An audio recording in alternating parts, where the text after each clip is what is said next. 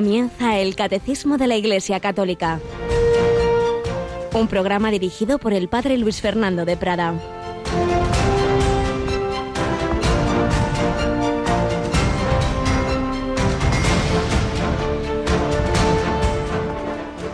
Oye, y ten entendido, hijo mío el más pequeño, que es nada lo que te asusta y aflige. No se turbe tu corazón, no temas esa enfermedad ni otra alguna enfermedad y angustia. ¿No estoy yo aquí, que soy tu madre? ¿No estás bajo mi sombra? ¿No soy yo tu salud? ¿No estás por ventura en mi regazo? ¿Qué más has menester? Alabado San Jesús, María y José, muy buenos días en este jueves de la segunda semana de Adviento 12 de diciembre y por tanto fiesta de Nuestra Señora de Guadalupe, emperatriz de las Américas. Como nos explicaba hace un ratito eh, Yolanda en el, santoral del día, pues hoy brilla esta advocación de la Virgen María, un milagro permanente, esa tilma de Juan Diego, en cuyo en, en, esa estela asombrosamente conservada se formó de una manera absolutamente inexplicable, científicamente milagrosa, esa imagen de la Virgen en cuyos iris de los ojitos, en el siglo XX, estudiando con los mejores métodos científicos, aparecieron con, como unos ojos vivos en los cuales estaban reflejadas las personas que sabemos por la historia que estaban en ese momento, el, obispo Zumárraga, el propio Juan Diego, otras personas españolas y, e indígenas, asombroso. La Virgen María nos lleva en el corazón y cuando Juan Diego estaba todo agobiado porque se estaba muriendo su tío, es cuando la Virgen le dice estas palabras tan preciosas, tan maravillosas, que los papas nos han recordado, Papa Francisco en particular varias veces, y que ojalá todos llevemos en el corazón siempre, pero especialmente cuando nos estemos agobiados, ay, ¿qué pasará? ¿Qué ocurrirá con esto, con lo otro? Escúchalo. No es nada lo que te asusta y aflige. No se turbe tu corazón. No estoy yo aquí, que soy tu madre. No estás bajo mi sombra. No soy yo tu salud. No estás por ventura en mi regazo. Pues ¿qué más has menester? Si estamos en brazos de la Virgen María, que a todos nos cuida y quiere como madre. Porque además, no lo olvidemos, lo estamos explicando estos días, María está asunta al cielo en cuerpo y alma, hay un corazón humano materno que late en el cielo. Bueno, hay dos, el de nuestro Señor Jesucristo y el de la Virgen María, no solo con el Espíritu, con su corazón humano. Nos aman, sagrados corazones de Jesús y María, que laten de amor por nosotros. En ellos confiamos, así que un día de mucha alegría, especial felicitación a nuestros hermanos mexicanos y en general de ese continente americano y a disfrutar este día que además, bueno, tenemos aquí con nosotros, como habéis oído, a Mónica Martínez. Buenos días, Mónica. Muy buenos días, padre. Y digo que además vamos a celebrar, como bien has recordado, a las seis de la tarde de una manera muy especial, ¿verdad? Nos vamos nada más y nada menos que hasta el Vaticano. El Papa Francisco va a celebrar la Santa Misa por este Día de la Virgen de Guadalupe y nosotros vamos a acompañarle. Como no, Radio María, pues eh, fiel a las advocaciones también de la Virgen María. Claro que sí, a las seis de la tarde, una hora menos en Canarias, conectamos con esa basílica y compartimos esa alegría y os invitamos especialmente a todos aquellos hermanos de esas tierras americanas que estáis entre nosotros o que os conectáis a través de Internet, porque Radio María España es muy seguida en muchas otras naciones, pues eso, a que viváis con nosotros esa fiesta. Y os recordamos también que estamos en esta primera semana de nuestra campaña de Adviento y Navidad. Llevamos nada, tres días y ahí vamos recordando por un lado que necesitamos una especial campaña de oraciones también pues nuevas personas que, que quieran ofrecerse a colaborar como voluntarios y también una colecta extraordinaria de donativos van llegando. Otro día, no sé si era ayer o anteayer, 3.000 euros de Rivas Vacio Madrid.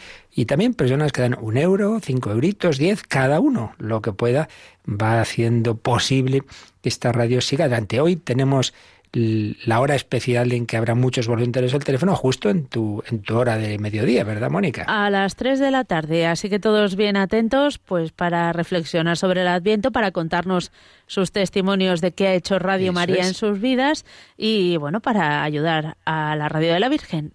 También para encargar cualquiera de nuestros discos. Ya sabéis que hace años preparamos uno muy especial para este tiempo, un CD con reflexiones, programas y conferencias de Adviento sobre la alegría, sobre la esperanza, etcétera. Y últimamente estamos preparando varios de vidas de santos. Hace unos días lanzábamos Santos de andar por casa, pequeños relatos de unos 10-15 minutos sobre personas a veces no canonizadas todavía, pero que han vivido heroicamente la vida cristiana. Y esta semana pues hacíamos una segunda recopilación de ese estupendo programa del padre Manuel Horta, Ciudadanos del Cielo.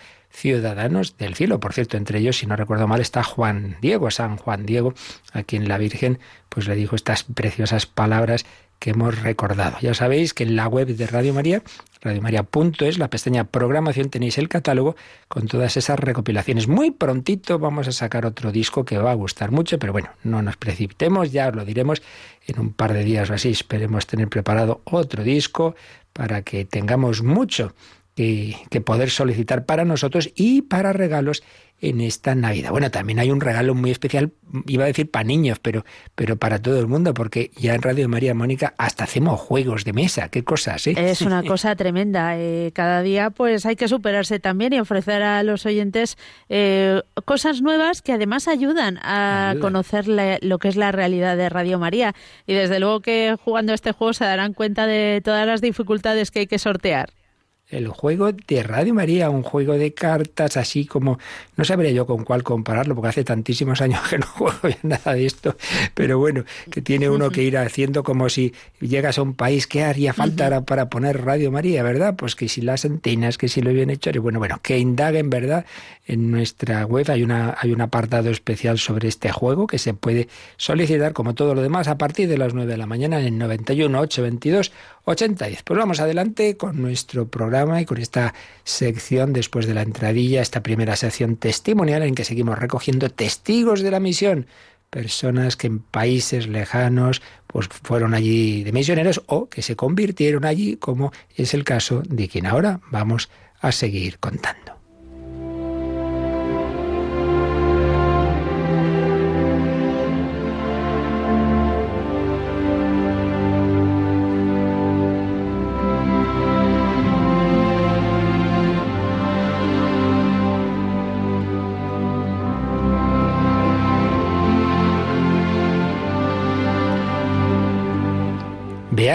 Lucien Botobasoa, Madagascar, 1908-1947. Días anteriores recordábamos pues la conversión, el bautizo a los 13 años de este joven, luego ya su matrimonio y su vida cristiana ejemplar.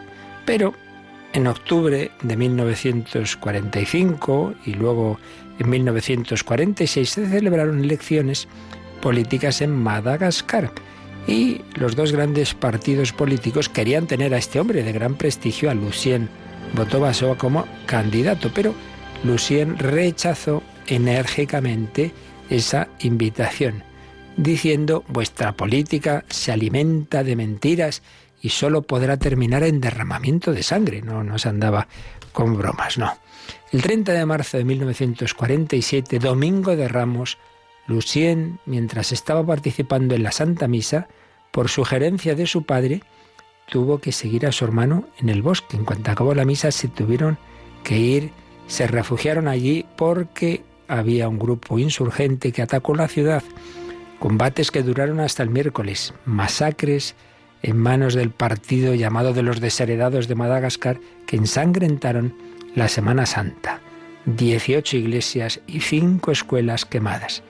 El segundo domingo de Pascua, Lucien regresó a la ciudad, después de haber llevado a su familia a un lugar seguro en el bosque. Ahí logró reunir a todos los refugiados en una oración común, en la que participaron católicos, protestantes y, musulmanes. Lucien comentó el Evangelio e instó a todos a revivir su fe y tener el coraje de afrontar el martirio en caso de que fuese necesario. Hablaba y animaba los cantos con gran vitalidad y con una alegría inmensa, una alegría inmensa. El 16 de abril de 1947, el rey Simiono, responsable local del Movimiento Democrático de Renovación de Madagascar, aquí todo el mundo se llama democrático, convocó a todos para expulsar de la ciudad a los enemigos del partido, incluido Lucien. El jueves 17 de abril el rey propuso una tarea a Lucien, que se convirtiera en el secretario de ese partido. Mientras tanto, Lucien le había avisado a su esposa, le había dicho que le condenarían.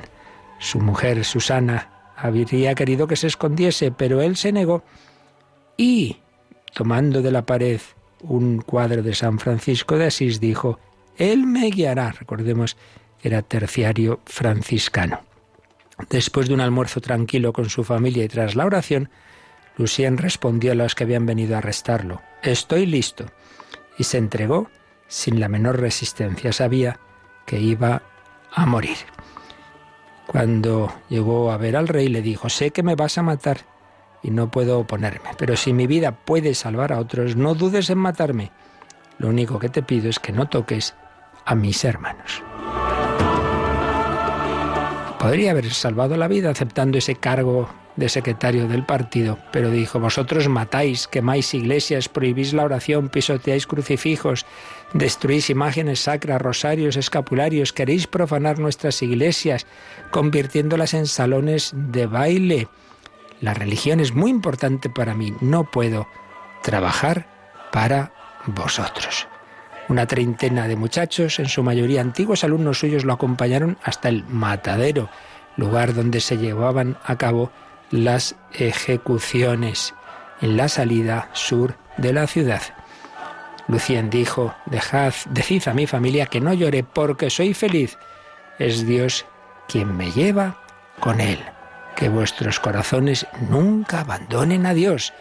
Caminaba como un hombre libre, como un vencedor. Fijaos qué maravilla.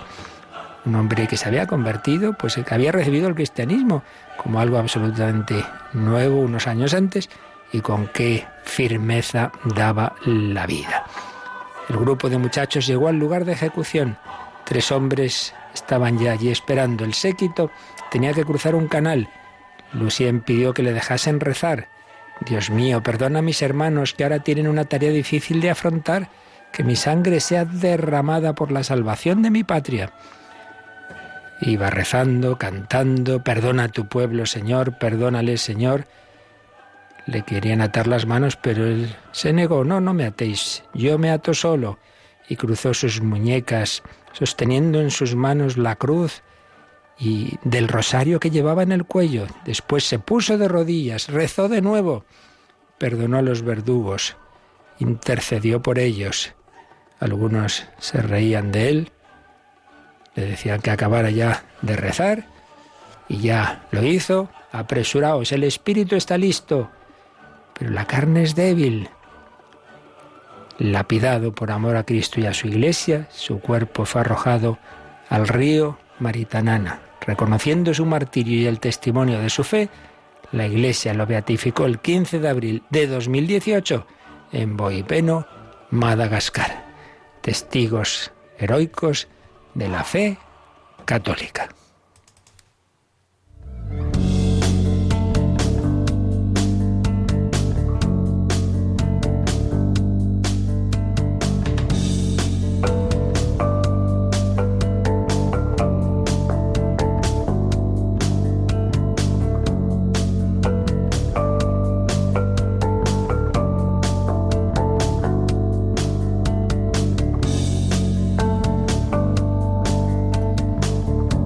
Sí, cuantísimos testigos que seguramente ni, ni hemos oído mencionar nunca, pero en el mundo entero, cuántas personas han dado y dan en este momento la vida por su fidelidad a Jesucristo.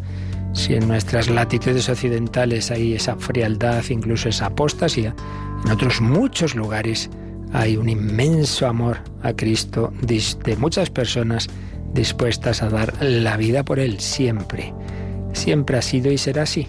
Por ello, esperanza y confianza, el Señor sabe más y su victoria es segura, como dijo la Virgen en Fátima. Por fin, mi corazón inmaculado triunfará, aunque muramos, que moriremos, obviamente, ojalá, pues con ese amor de este hombre. Bueno, pues precisamente estamos acabando este apartado sobre la resurrección de los muertos. Vimos cómo resucitan los muertos y estamos viendo resucitados con Cristo, porque una persona, un cristiano que vive la vida cristiana, en su corazón ya se ha producido la primera fase, por así decir, de esa salvación y de esa resurrección. Su corazón, su alma, su ser ha resucitado de la oscuridad a la luz de la fe, de la tristeza y desesperanza a la esperanza, al deseo de Dios, del egoísmo y los pecados capitales que vienen como consecuencia, al amor de Dios y del prójimo. El alma está llena de Dios, el cristiano está llamado a vivir con Cristo resucitado. Pero llega ese momento de la muerte y se produce esa separación de cuerpo y alma. Y lo que es la plenitud de la resurrección ya hemos estado explicando con insistencia todos estos días, porque son temas poco conocidos, lamentablemente, hoy día. En otros tiempos de esto había una buena formación, hoy día pues muy poco y hay mucha gente se arma líos con esto y teorías orientalistas, estilo reencarnación, etcétera. Eh, sabemos eso, que la resurrección será al final de los tiempos. Y habíamos llegado al último número de este apartado que vamos a releer porque vamos a ampliar algo importante. Vamos, Mónica, a releer el número 1004, que nos habla de qué pasa desde la muerte hasta la resurrección final. Esperando este día, el cuerpo y el alma del creyente participan ya de la dignidad de ser en Cristo donde se basa la exigencia del respeto hacia el propio cuerpo y también hacia el ajeno, particularmente cuando sufre. Y termina este número con varias frases de la primera carta de San Pablo a los Corintios. El cuerpo es para el Señor y el Señor para el cuerpo. Y Dios, que resucitó al Señor, nos resucitará también a nosotros mediante su poder. ¿No sabéis que vuestros cuerpos son miembros de Cristo? No os pertenecéis. Glorificad, por tanto, a Dios en vuestro cuerpo. Pues un número bien bello en el que la idea fundamental, como veis, es ese respeto, esa dignidad del cuerpo humano. No es cualquier cosa. Y ayer lo estuvimos un poquito recordando el por qué ha sido creado el ser humano entero, cuerpo y alma a imagen y semejanza de Dios. No, no, el cuerpo no es una jaula, no es como en diversos mitos griegos, orientales, como un poco tiende la filosofía platónica y neoplatónica, pues a ver el cuerpo como la cárcel de, de, lo que realmente importaría en el hombre, que es el espíritu. Entonces lo importante es liberarse del cuerpo y por eso los griegos que oyeron a San Pablo en Atenas se escandalizaron, no oí hablar de resurrección, no, no, nada de eso. El ser humano ha sido creado a imagen y semejanza de Dios, cuerpo y alma. Pero lo más fuerte es que cuando el Hijo de Dios se hace hombre, pues asume un cuerpo humano, no tiene ningún, ningún asco, no hace ascos a tener el cuerpo humano. Más aún, cuando resucita, podría verse, decir, bueno, ya está, ya no me hace falta un cuerpo. Pues sí, pues se queda con el cuerpo humano. Por eso cuando se aparece resucitado a los apóstoles dice, oye, que no soy un fantasma, mirad mis manos y mis pies, ven, ven aquí, Tomás, mete el dedo, mete la mano, que sigue teniendo las llagas en su cuerpo, es un cuerpo humano para toda la eternidad, el Hijo de Dios. Y la resurrección, pues es la fe en que eternamente estaremos e, de nuevo en el ser natural que Dios nos dio. La unión de cuerpo y alma no deja de ser algo antinatural, esa separación. Por eso no nos gusta a nadie morirnos. Por eso San Pablo dice que él preferiría ser de esa última generación de la historia que no pasará por la muerte, sino que será transformado, entrará en esa nueva dimensión, esa nueva forma de ser, sin pasar por el desgarramiento de la muerte. Pero lo que ahora nos interesa es lo siguiente. Todos los demás, que somos obviamente la inmensa mayoría, que, que vamos muriendo a lo largo de la historia, todos nuestros difuntos, si ese cuerpo, hemos dicho que, que, ha sido templo del Espíritu Santo, en ese cuerpo ha estado Jesucristo porque ha recibido el cuerpo de Cristo en la Eucaristía, si ese cuerpo va a resucitar, si incluso pues de esa persona santa, pues conservamos con devoción sus reliquias, pues eso, ¿cómo, cómo se debe tratar ese cuerpo humano? Entonces viene todo el tema del, del, del, entierro de los difuntos, la conservación de esos restos en la espera de la resurrección. Bueno, pues esto siempre la Iglesia ha hablado del tema, pero tenemos algo muy reciente que vamos a resumir y porque creo que ahí está explicado todo estupendamente y nos sirve también para, para repasar algunas de las cosas que hemos dicho. Me refiero a un documento de la Congregación para la Doctrina de la Fe que se publicó el 15 de agosto, día de la Asunción, esto no es casualidad, es como decir, oye, la Virgen ya está en el cielo en cuerpo y alma. Bueno, pues en ese día 15 de agosto de 2016 de 2016, eh, la Congregación para de la Fe publicó la instrucción Ad, ad Resurgendum cum Cristo, es decir, en ese resucitar con Cristo, una instrucción acerca de la sepultura de los difuntos y la conservación de las cenizas en caso de cremación. Una instrucción firmada por quien entonces era el prefecto de esa congregación, el cardenal Müller, pero obviamente con, con el, el visto bueno, con no solo visto bueno, sino que siempre estos documentos terminan diciendo lo siguiente, el sumo pontífice Francisco, en audiencia concedida al cardenal prefecto en tal fecha, ha aprobado la presente instrucción y ha ordenado su publicación. Bueno, pues vamos a resumir lo que decía esta, esta instrucción porque nos viene muy bien. Por un lado, nos dice, ya digo, resumo, no, no lo leo entero, pero bueno, lo esencial sí.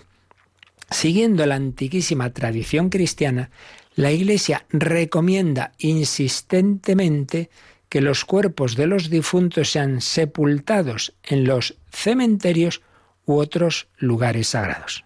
Esto es, por ahí se empieza, ¿no? La Iglesia siempre ha recomendado, oye, no, tú no puedes dejar el cuerpo ahí en cualquier sitio, sino que sean sepultados. ¿En dónde? En cementerios u otros lugares sagrados. Como pueden ser en una iglesia, pues donde hay columbario, donde hay unos nichos, etcétera. Cementerios. Ya hemos explicado que cuando empieza a extenderse el cristianismo, se cambia el nombre de lo que los romanos y griegos llamaban necrópolis, necro, muerto, polis, ciudad, ciudad de los muertos, se cambia a cementerio, significa dormitorio. Pues no es casualidad, es una manera de expresar la fe en que Jesús, que despertó, entre comillas, del sueño de la muerte a Lázaro, al hijo de la vida de Naín, a, la hija de Jairo, pues despertará también a aquellos que están en ese sueño, que están esos cuerpos ahí, digamos, echándose una siesta de siglos, ¿verdad? Pues Jesús los despertará de los cementerios. La Iglesia recomienda insistentemente que los cuerpos de los difuntos sean sepultados en los cementerios u otros lugares sagrados. Y explica un poquito por qué, por qué es bueno hacer esto. Enterrando los cuerpos de los fieles difuntos, la Iglesia confirma su fe en la resurrección de la carne. Estamos comentando este artículo de la fe, creo en la resurrección de la carne, y pone de relieve la alta dignidad del cuerpo humano como parte integrante de la persona con la cual el cuerpo comparte la historia. ¿Veis lo que como está diciendo en este número que nos habla de la dignidad del cuerpo humano, que es parte de la persona. Y claro, vivimos la historia, vivimos nuestra historia y la relación con los demás, pues con todo nuestro ser, y, el cuerpo es la visibilización del alma. Entonces, si no, nos sabríamos bien este quién es, y, y esa cara expresa algo, pues sí, el cuerpo humano vive la historia. No puede permitir, por tanto, un cristiano, la Iglesia no puede permitir actitudes y rituales que impliquen conceptos erróneos de la muerte, considerada como anulación definitiva de la persona o como momento de fusión con la madre naturaleza o con, el universo, o como una etapa en el proceso de reencarnación, o como liberación definitiva de la prisión del cuerpo. ¿Veis? Aquí en unas palabritas vemos que nada es a, lo tonto. El hacer determinados rituales tiene un trasfondo. Yo sé que muchas personas lo hacen sin ninguna mala voluntad y sin estas ideas, pero hay que saber que cada rito tiene una, un pensamiento y una doctrina detrás.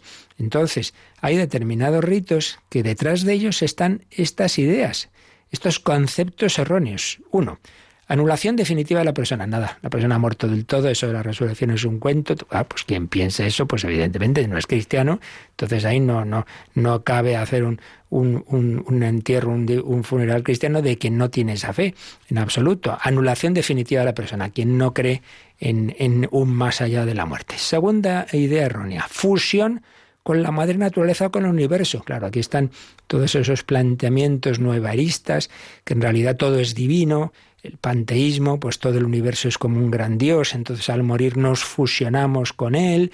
Bueno, pues eso tampoco es cristiano, claro.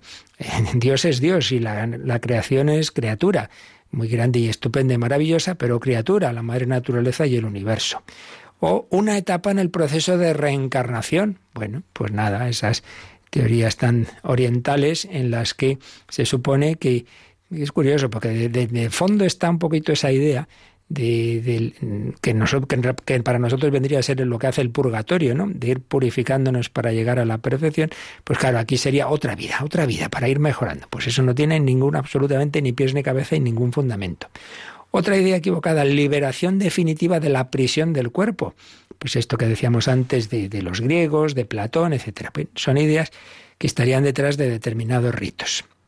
Por el contrario, la sepultura de los cuerpos de los fieles difuntos en los cementerios u otros lugares sagrados favorece el recuerdo y la oración por los difuntos por parte de los familiares y de toda la comunidad cristiana y la veneración de los mártires y santos. Pues claro, vamos a este día, venga, voy a voy al cementerio y rezamos allí en la tumba de nuestros padres, de nuestros abuelos o de los mártires. De hecho, pues cuando empieza a extenderse el cristianismo, pues claro, muchos cristianos, cuando podían y no había persecución, iban a rezar a las tumbas de aquellos mártires que estaban enterrados aquí o allá. Así, por eso en las catacumbas de que se visitan en Roma, pues aquí está San Calisto, aquí está tal, etcétera.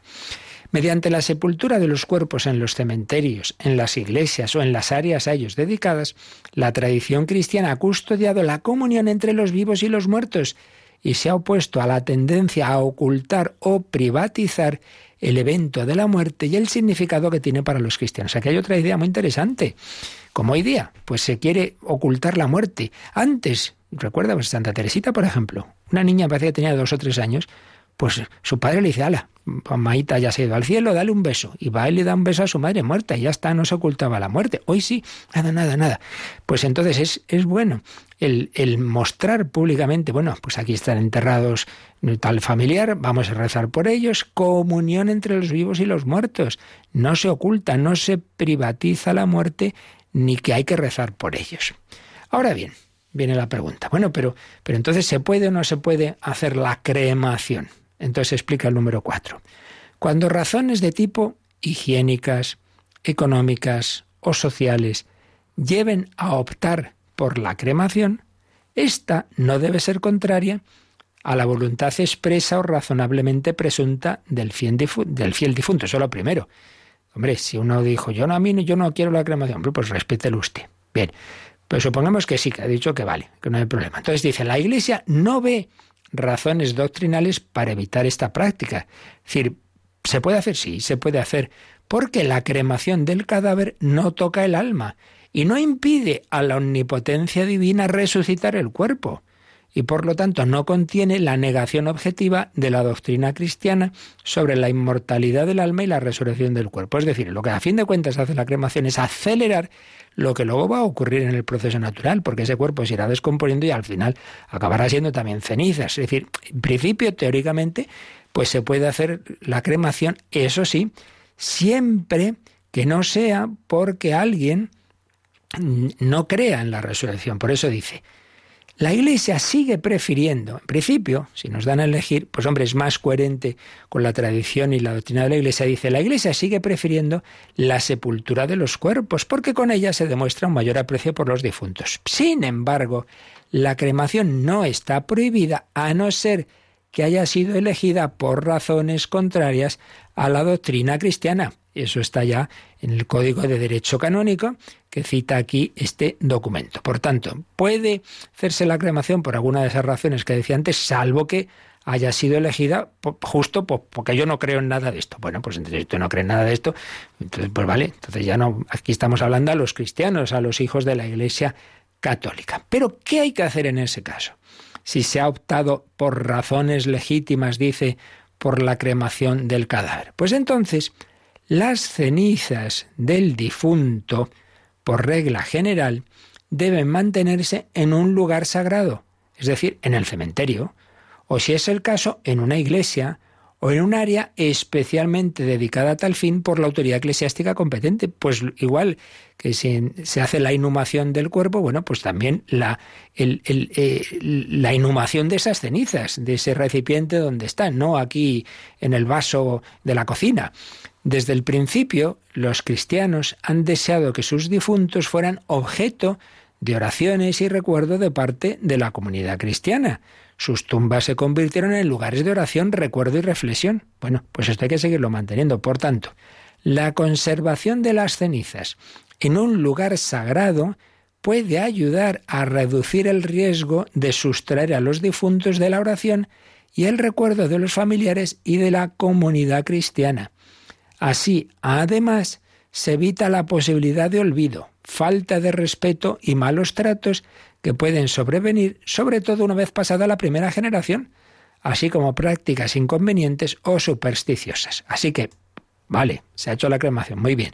Tenemos las cenizas, hombre, pero hay que conservarlas en su lugar sagrado y de una manera que invite a la oración, no, que ahí queda y que llega a la siguiente generación y dice, ¿y esto qué era aquí? Uy, será de algún perro esto. No, ya, pero, pero hombre, que no, no se puede tener las cenizas del cuerpo de un difunto así como si fuera cualquier cosa, porque estamos partiendo en todo momento de ese carácter sagrado en cuanto que ha sido templo del Espíritu Santo y espera la resurrección. Por tanto, no se puede tener ahí como cualquier cosa, no se puede guardar en cualquier sitio, como enseguida nos va a seguir diciendo este documento que ahora seguimos resumiendo. Pero nos quedamos un momentito mirando hacia el cielo alegrándonos de que allí está en cuerpo y alma la Virgen María y de que ella nos cuida y que nos dice, como le dijo a Juan Diego, ¿no estoy yo aquí que soy tu madre? Pues sí, la Virgen María en cuerpo y alma con corazón humano te lo dice también a ti, nos cuida a cada uno de nosotros. Vamos a vivir con paz, con alegría, en la confianza de que nuestra Madre y por supuesto nuestro Señor Jesucristo y nuestro Padre Celestial nos quieren a todos personalmente.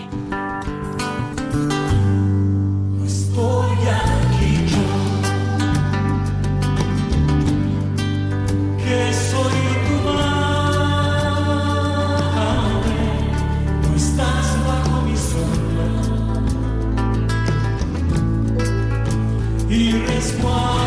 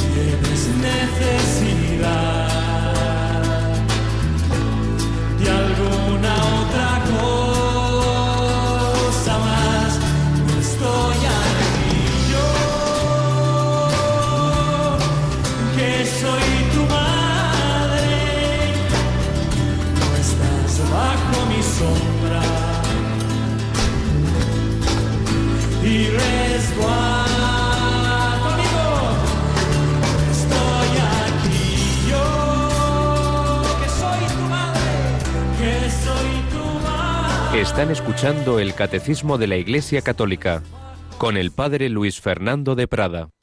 Pues sí que está la Virgen María cuidándonos, estamos bajo su sombra, estamos en su regazo y Dios no se olvida de nadie, tampoco de nuestros difuntos.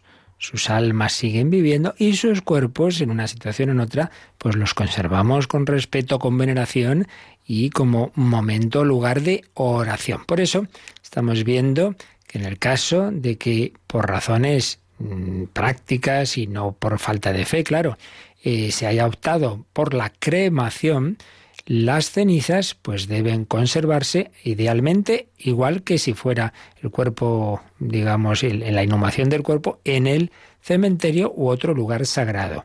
Eh, como lugar de oración, como lugar de recuerdo por parte de la comunidad cristiana.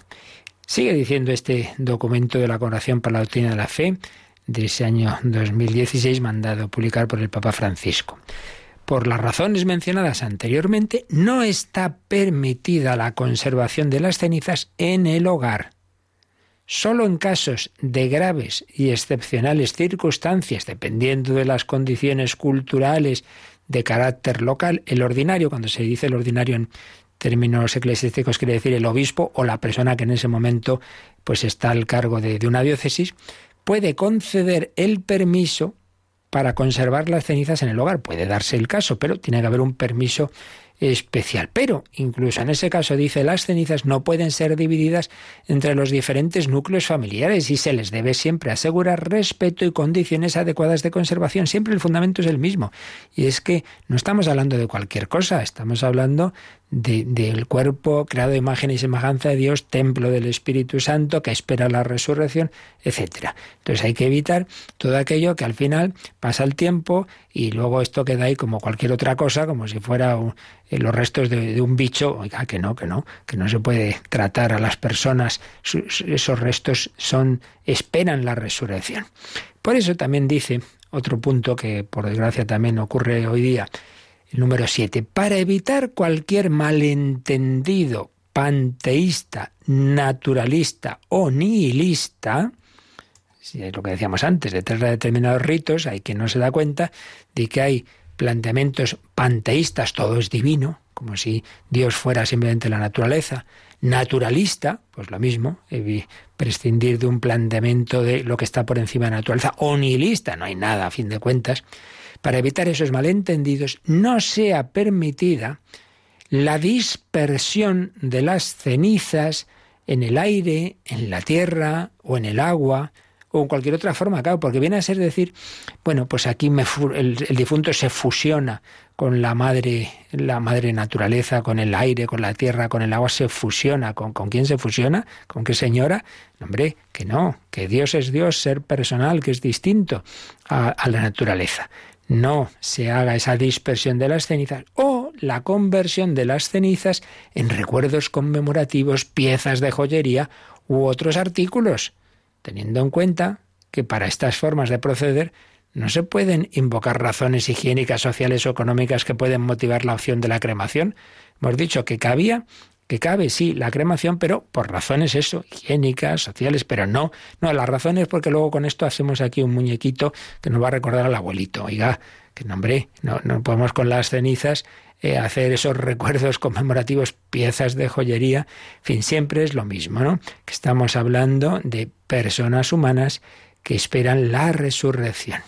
Finalmente, si resulta que esa cremación y dispersión de las cenizas. Se ha hecho y consta por razones contrarias a la fe cristiana, bueno, pues entonces, claro, no tiene sentido que vengan ustedes y pidan aquí eh, eh, a la Iglesia Católica las exequias propias. Esto es lo que pasa con todos los sacramentos. ¡Ay, qué inhumano! No sé, pero vamos a ver. No es obligatorio pertenecer a la Iglesia, ¿verdad? No. Entonces, el que venga viene porque cree en la, en la iglesia, la tiene la iglesia, pero si usted viene, pero luego no cree, pero entonces aquí que estamos haciendo teatro. Es como tantas bodas que luego te enteras que no creen en nada, pero como que ama bonito, nos casamos por la iglesia. Oiga, mire, yo no estoy aquí para hacer teatro. ¿Eh? no me mete cura para eso. Entonces comprenda que esto no tiene sentido. Pues lo mismo, si uno no cree en, la doctrina católica sobre el más allá, entonces, bueno, pues haga un entierro civil, pero a mí no me metan estos líos. En fin, son estas incoherencias de, nuestros tiempos, ¿verdad?, en las que hay tan poca formación. Bueno, pues esto es lo esencial que nos dice este documento, esta instrucción, hace resurgendum un Cristo del 15 de agosto de 2016 de la la Doctrina de la Fe. Se puede, el ideal siempre es la inhumación, es, la tradición cristiana, pero se puede hacer, y también es verdad que, por razones prácticas y, que no es tan fácil muchas veces encontrar una sepultura, etcétera, se puede hacer la cremación, pero que no sea porque uno no crea en esta, en toda la doctrina iglesia y que las cenizas se conserven, pues eso, se ha acelerado el proceso de, descomposición del cuerpo, muy bien, pero, pero que se conserve como se conserva cualquier difunto, pues en el lugar adecuado y no en cualquier sitio, no hay como un recipiente más de la cocina o quién sabe con qué, convertido en qué, sino con ese respeto y, eh, digamos, algo que nos ayude también a vivir la, la, oración por los difuntos. Esa es un poquito la, la idea de fondo pues que se manifieste nuestra fe y nuestra oración por los difuntos también en el caso de la cremación. Bueno, pues con eso terminamos este apartado sobre la resurrección y pasaríamos a la, al siguiente apartado que es la, muerte del cristiano, ¿no? Cómo, cómo debe afrontar la muerte. Pero lo dejamos para el próximo día y los minutos que nos quedan hacemos una pequeña síntesis de lo que hemos visto todos estos días, eh, recogiendo algunas reflexiones muy interesantes que escribía el, ya fallecido y por tanto en el más allá, Padre Cándido Pozo, en su teología del más allá, que ahora ya no diserta teológicamente sobre ella, sino que ya sabe, sabe por experiencia lo que es ese más allá. Entonces señalaba una cosa muy interesante. Hemos recordado mucho todos estos días que, que hay esas dos fases después de la muerte, ¿verdad? La definitiva, que será al final de los tiempos, cuando vuelva Jesús, la resurrección universal de todos. Y entre tanto, la escatología intermedia, entre la muerte y la resurrección, hay ese tiempo en que el alma nunca muere, el alma pervive. Y tras el juicio particular, esa luz de Dios, pues le hace ver si esa persona al final, cuál ha sido su última decisión. Sí, yo quiero estar con Dios, acepto el amor de Dios y está plenamente purificado y preparado para verle porque ha llegado la santidad, cielo. Sí, eh, ha aceptado el amor, la invitación de Dios, pero no está plenamente preparado y purificado, purgatorio. O ha rechazado hasta el final la invitación de Dios y su misericordia y rechazando esa invitación, eternamente se separa de Dios, infierno. Bien, entonces entra en esa escatología intermedia, solo el alma, el cuerpo, como decimos, queda aquí. Entonces, señalaba el, padre Pozo que a lo largo de la, de la historia, de la reflexión teológica y, en el pueblo cristiano, esas dos fases, eh, a veces se ha acentuado más la importancia de una o la importancia de otra. Desde luego, en los principios del cristianismo se insistió mucho en el final, la importancia de, de ese final de la historia, de esa resurrección final. Pero desde el siglo XIII más o menos se ha, al revés acentuado más la tendencia a valorar más la escatología intermedia. Bueno, lo importante es que tú cuando te mueras, pues ya te hayas salvado y luego, bien, sí, luego es verdad que luego resucitaremos, mira qué bien, ¿no? También estará el cuerpo, pero como algo, digamos, muy accidental. Claro, eso no respondería a la importancia que, que la fe católica, que la revelación ha dado a la resurrección esa, digamos, ese añadido accidental que la resurrección daría al gozo de los que están en el cielo, no explicaría el énfasis que la Sagrada Escritura y los santos padres pues han dado al día del Señor, a esa segunda venida, a esa resurrección. Entonces hay que tener ese equilibrio de, por un lado, pues pues evidentemente que la, importancia de, llegar al momento de la muerte y, entonces valorar esa escatología intermedia del alma, pero sin que eso signifique que, bueno, que el otro del final ya da igual. Claro, si esto ha pasado desde el siglo XIII, ahora más bien es al revés. Ahora, en cambio, pues se, se minusvalora la escatología intermedia. Incluso ya vimos que hay diversas teorías que de alguna manera la anulan. Y dicen, no, no, si es que ya una vez que uno se muere ya está, y como ya no hay tiempo, ya entra en lo definitivo. Y ya dijimos que una cosa es que no haya el tiempo que hay aquí en esta tierra y otra cosa es que toda criatura y el alma es un espíritu creado, tiene una sucesión psicológica y un antes y un después que no, que no es que se convierta ya en, el, en la inmutabilidad de Dios. No, no, no, no. Siempre hay que distinguir, distinguir que no sea el tiempo físico de aquí, eso no quiere decir que ya entremos en la inmutabilidad de Dios. Hay una percepción de duración del alma. Y el Padre Pozo comentaba una, un texto muy interesante del Apocalipsis 6, 9 y siguientes, donde se nos dice que las almas de los mártires están clamando impacientes, están orando a Dios, están diciendo, Señor, mira, mira lo que ha pasado, mira cómo han perseguido y persiguen a tu iglesia, están esperando el triunfo final de Cristo. Entonces señalaba Candido Pozo que una expectación es ininteligible sin una percepción de duración. La idea central es reforzada por la respuesta divina, que alude a un momento que todavía no ha llegado.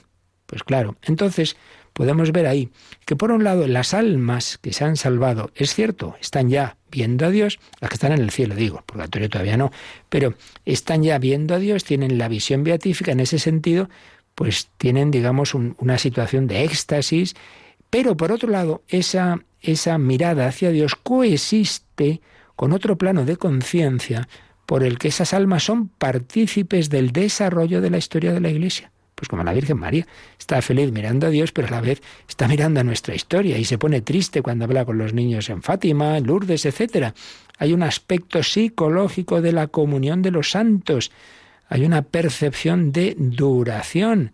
Claro que sí, hay unos hay una sucesión de actos coexistente en otro plano de conciencia con el éxtasis de la visión. No podemos suprimir toda sucesión del alma separada. En resumen, que tenemos que dar una valoración equilibrada de las dos fases de la escatología. Por un lado, por un lado, la escatología intermedia no es algo psicológicamente instantáneo, no, no, hay un tiempo que es muy importante entre ahora y la eternidad y desde luego lo esencial es llegar a la muerte pues preparados y lo definitivo es eso.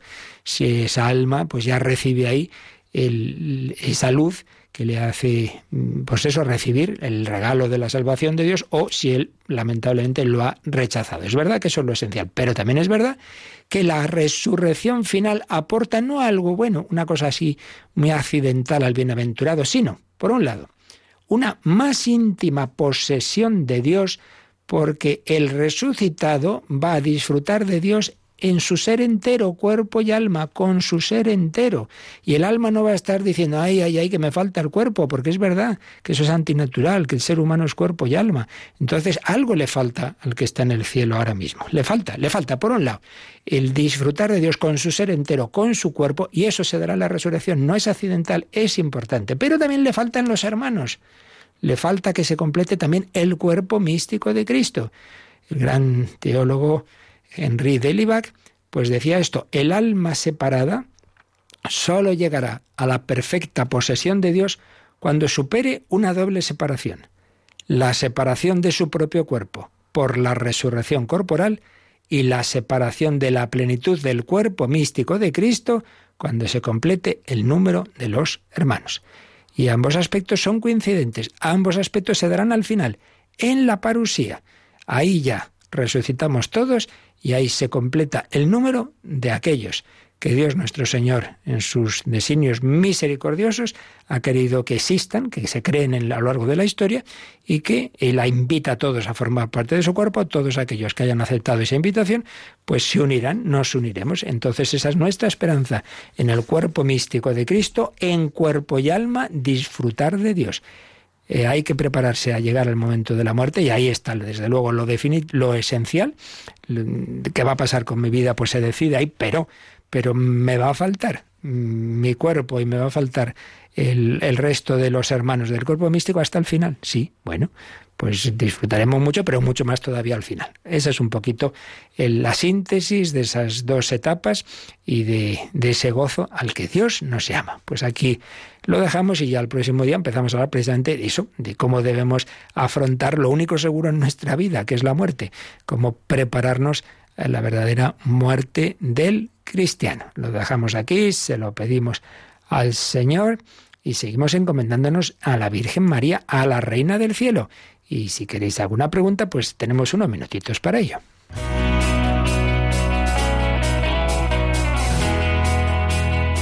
Participa en el programa con tus preguntas y dudas. Llama al 91005 9419. 91005 9419. También puedes escribir un mail a catecismo arroba. Catecismo arroba.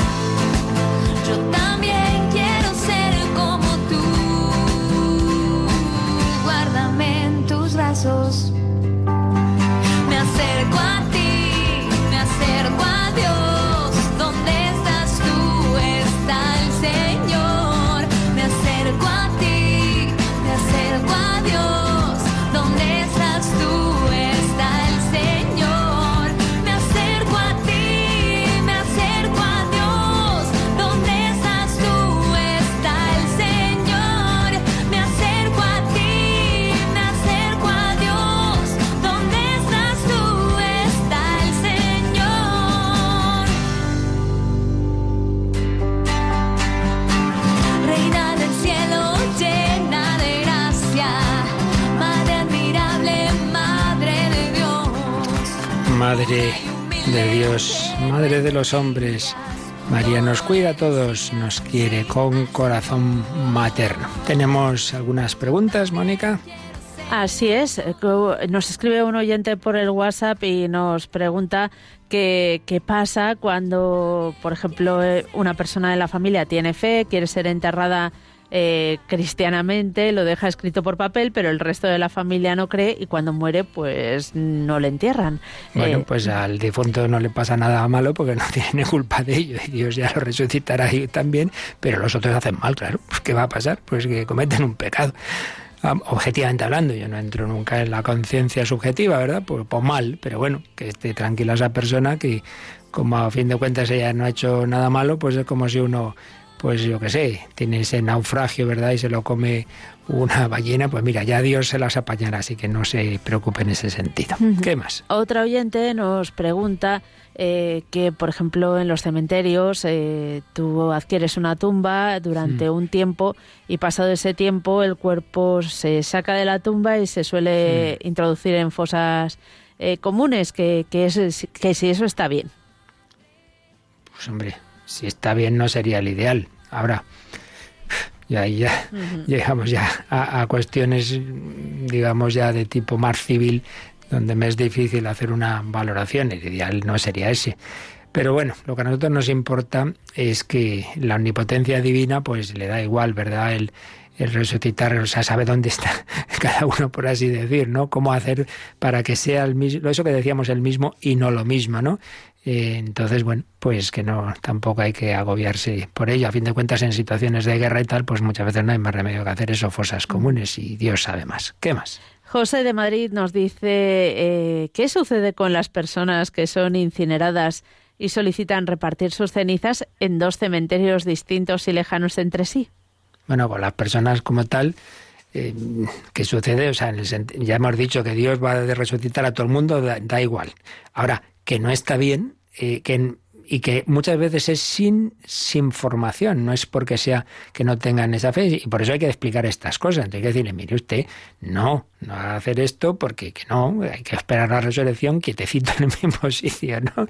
Explicárselo, pero más allá de eso ya, en fin, repito que eso no va a impedir desde luego a la, a la omnipotencia divina, pero hay que explicarle la, esto que decimos, que hay que ser coherentes con la fe, que no puede uno esto sí y esto no, aquí religión de supermercado. ¿Algo más? La última. Eh, Conchi, desde Pontevedra, nos dice, como Jesucristo está en cuerpo y alma en el cielo y le veremos al final de los tiempos, ella tiene una amiga que dice que Dios es espíritu y que no lo, no lo veremos sin, no veremos porque su cuerpo no está. Eso. Ah, qué cosas. Bueno, en primer lugar, claro que Dios es, es espíritu, pero precisamente Dios eleva el alma humana a la contemplación divina. Es lo que se llama el lumen glorie. Y de hecho, pues bueno, esto ya pasa aquí en la tierra. Cuando un santo tiene un éxtasis, pues tiene, pues no sabe explicarlo, pero, pero ha tenido una experiencia de Dios. Bueno, entonces hay una, una, visión, hay unos sentidos espirituales internos. Entonces, claro, como eso es algo que supera nuestra eh, experiencia ordinaria, no sabemos cómo sea, pero es. Segundo tema, el Dios que es espíritu, la segunda persona se ha hecho carne. Claro, y por eso el Señor, pues que sabe, tiene esa pedagogía y sabe que nosotros las cosas nos entran por los sentidos, ha querido que también el amor de Dios nos entrara de esa manera espiritual y a la vez sensible, porque una cosa es amo a Dios y otra cosa es coger al niño Jesús y darle besos y ver al crucificado, y claro. Entonces, también, pues como Santo Tomás, trae aquí tu dedo y mete tu mano, Señor mío y Dios mío, Dios tiene cuerpo humano. Así que son verdad las dos cosas. Por un lado, que el alma humana es elevada por Dios para esa contemplación que aquí es anticipada por lo que vendría a ser es una, una experiencia mística fuerte, ¿no? Un éxtasis, etcétera, pero por otro lado, que, que, Dios también ha asumido para toda la eternidad la segunda persona, el verbo eternamente tiene humanidad, alma y cuerpo humano. Ese es el regalo de nuestra fe, es algo que nos estamos preparando a celebrar en la Navidad, que el verbo se hizo carne. Bueno, pues os recordamos que a las seis de la tarde celebramos a aquella que le dio el ser a nuestro Señor Jesucristo en su advocación queridísima en América y no solo allí, de Santa María de Guadalupe, la guadalupana, no estoy yo aquí que soy tu madre, pedimos a la Virgen que nos ayude a confiar en ella y en el abrazo del Padre Celestial. La bendición de Dios Todopoderoso, Padre, Hijo y Espíritu Santo, descienda sobre vosotros. Alabado sea Jesucristo.